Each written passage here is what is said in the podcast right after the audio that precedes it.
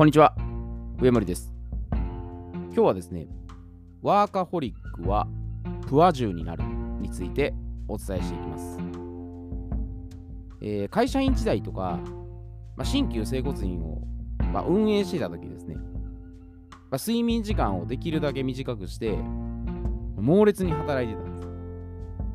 まあ1分1秒でも動いていないと、時間が非常にもったいないっていうふうに感じてたんです。まあ、もちろん初期段階ではですね、まあ、ある程度死に物狂いでがむしゃらに行動するってことは、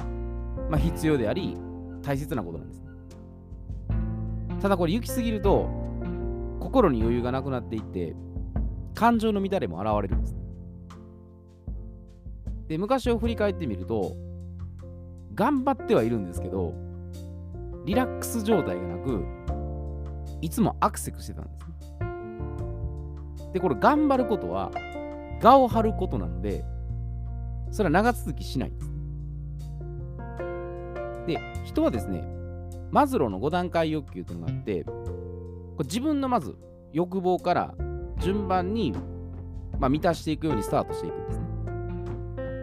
で、マズローの5段階欲求っていうのは、まずレベル1ですね。一番下のところが生理的欲求。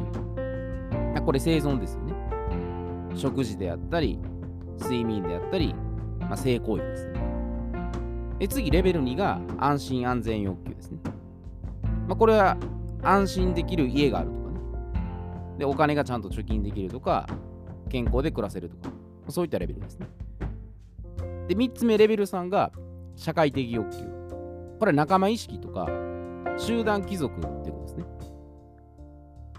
で、4つ目、レベル4が承認欲求。まあ、これ周囲に認められたりとか、評価されたいということですね。で、一番最後のレベル5ですね。ここは自己実現欲求ですね。もういろんなところに貢献したいとか、まあ、クリエイティブなことをしたいとか、そういったことですね。なので、いきなり自己実現に到達するってことはありえないんです。で、これ欲望を抑え込んでですね、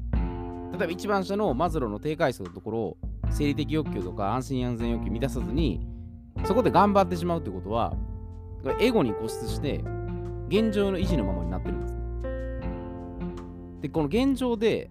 大きな不満が出ているのであれば、マズローの5段階欲求の中で、どこかが満たされてないんです。で、まあ、日本で暮らせているってことは、生理的欲求とかですね、安心安全欲求っていうのは、まあ、最低限保障されてるんです。でもしレベル2までにおいて、まあ、愚痴であったり、批判批評っていう場合は、まあ、これは他者であったり、社会に責任転嫁して、まあ、自己防衛してるだけなんですね。で本当にこのありがたみを忘れてしまって、感謝の気持ちがない状態なんです。でも必死に、まあ、実践行動しているのに、まあ、どこが充足感感じられないのは、まあ、なぜだろうかなっていうふうに疑問視はしてたんですね。一生懸命取り組んでるけど、なんか今一つピンとこないなと。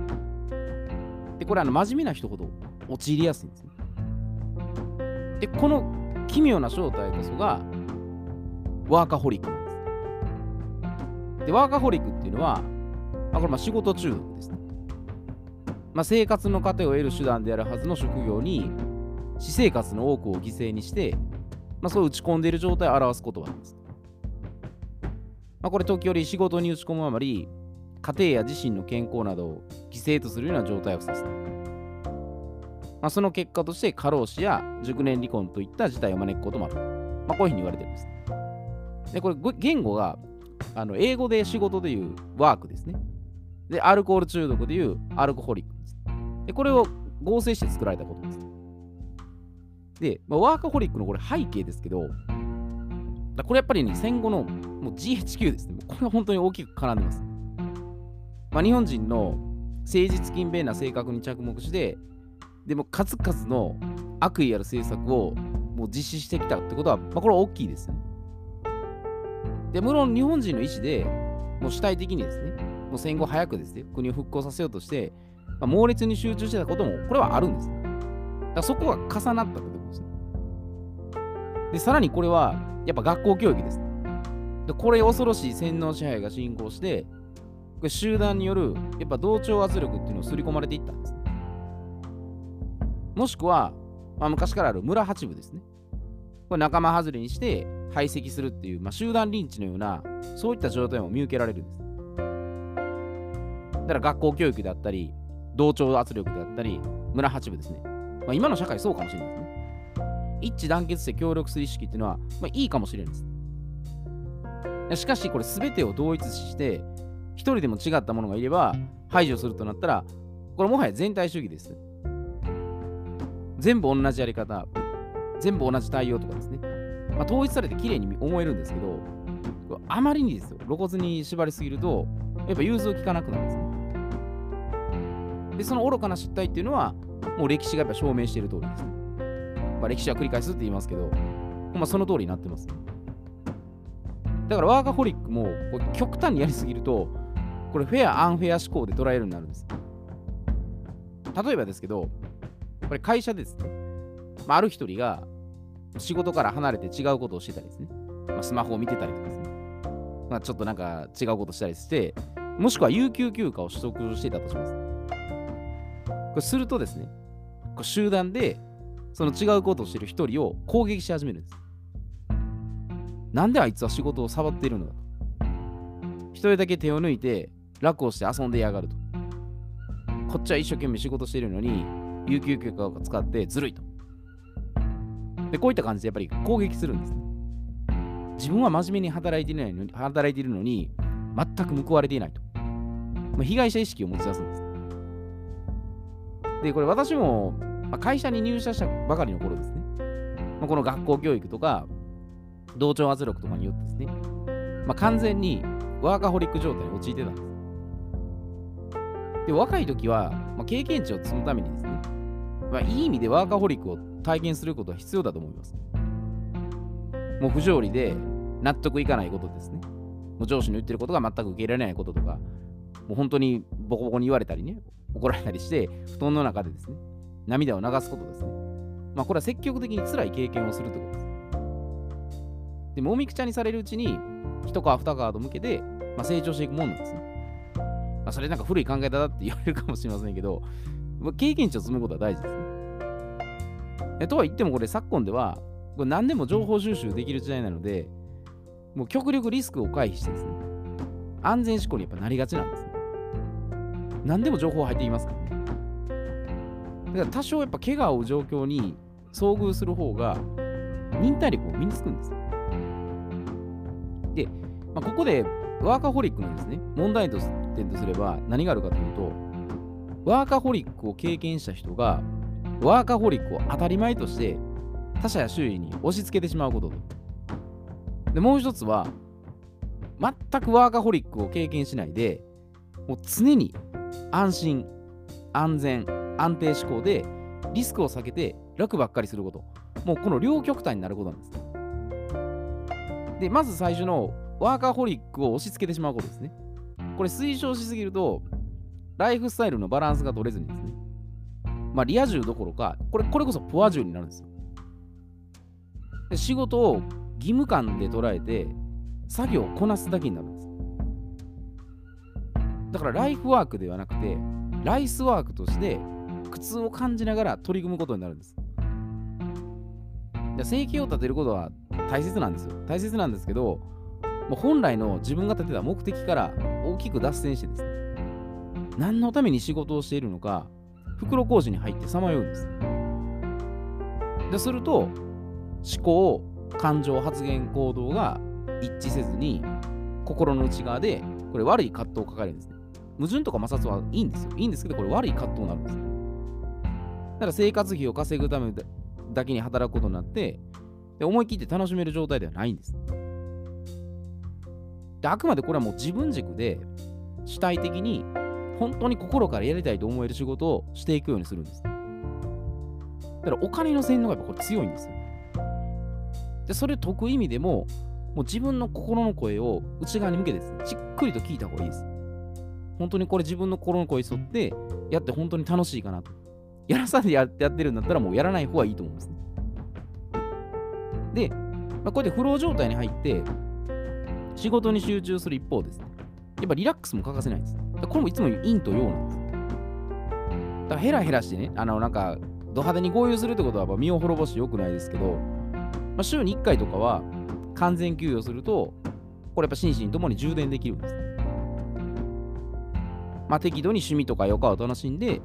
あのリフレッシュすることはもう大切ですね。だか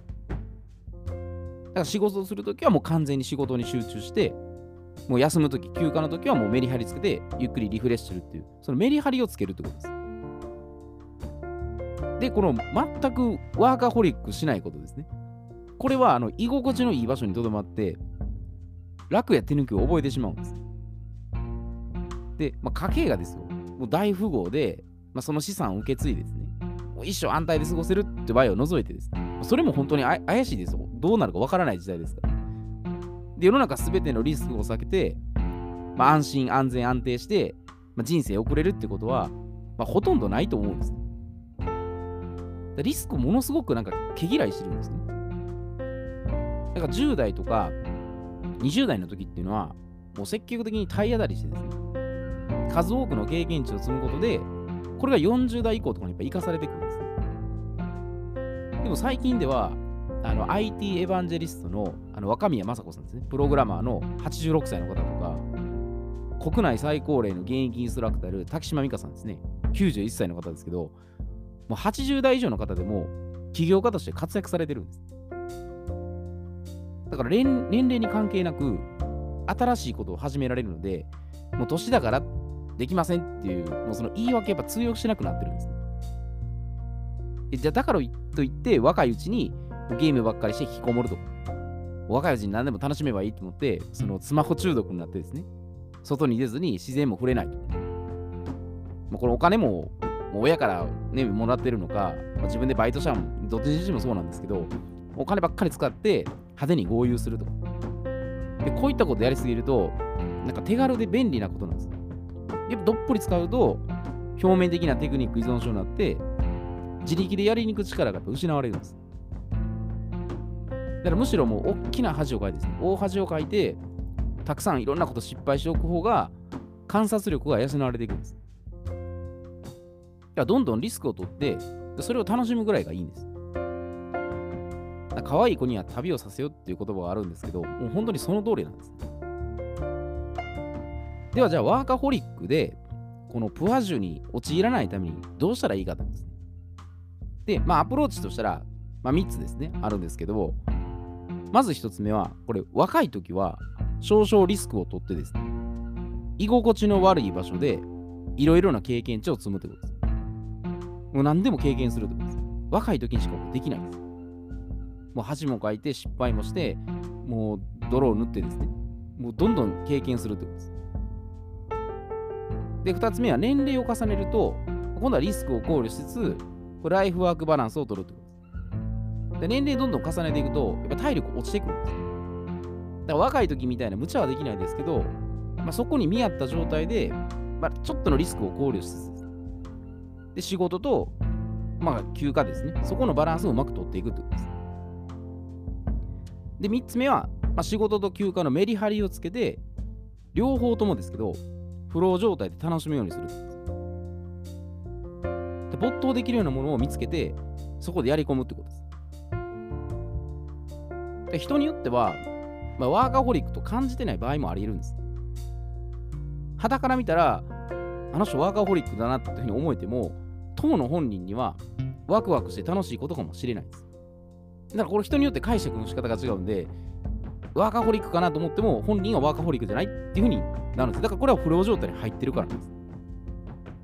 で人から見てどうとかいうより自分がまずどうなのかっていう、まあ、その視点で見た方がいいです。もう我を忘れて没頭できるぐらいの楽しいことにのめり込むぐらいのことを見つければ、まあ、仕事も、まあ、休日余暇ですね。余暇も楽しくできるってことです。だから心身ともに本当に充足感に満ち溢れる、まあ、そういった人生を送っていけるようなんですね。で、やっぱ自分の心の声に従って楽しくですね。それに仮に結果が良くなかったとしても、本当にこう充実してるんだなと。そう思えるようなことを、まあ、見つけていけたらいいんじゃないかなというふうに思います。では今日はこれで失礼いたします。